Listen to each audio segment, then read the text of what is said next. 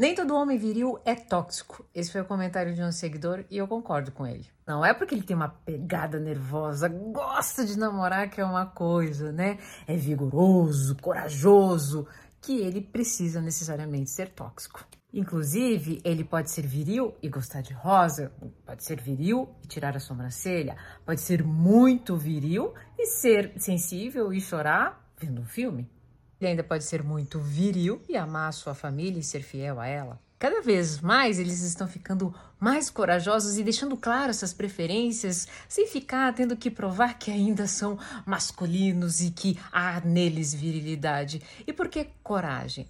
Porque entre o próprio público masculino, né, virilidade e é, essas preferências mais sensíveis não combinam aí entre o próprio público masculino acabam sendo é, motivo de piada, de chacota, e entre o público feminino, sim, porque ainda algumas mulheres, né, a, julgam a sensibilidade masculina, elas querem a sensibilidade, né, mas, ai, não dá para ter o equilíbrio, a força, a virilidade, a gente quer tudo.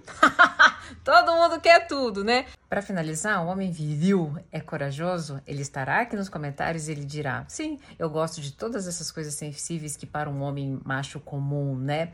Não é nada macho. E sim, eu não sou tóxico, porque eu não saio por aí agredindo emocionalmente, moralmente, inclusive fisicamente, de forma gratuita, porque eu entendi, né, que eu não preciso manifestar a minha virilidade dessa forma.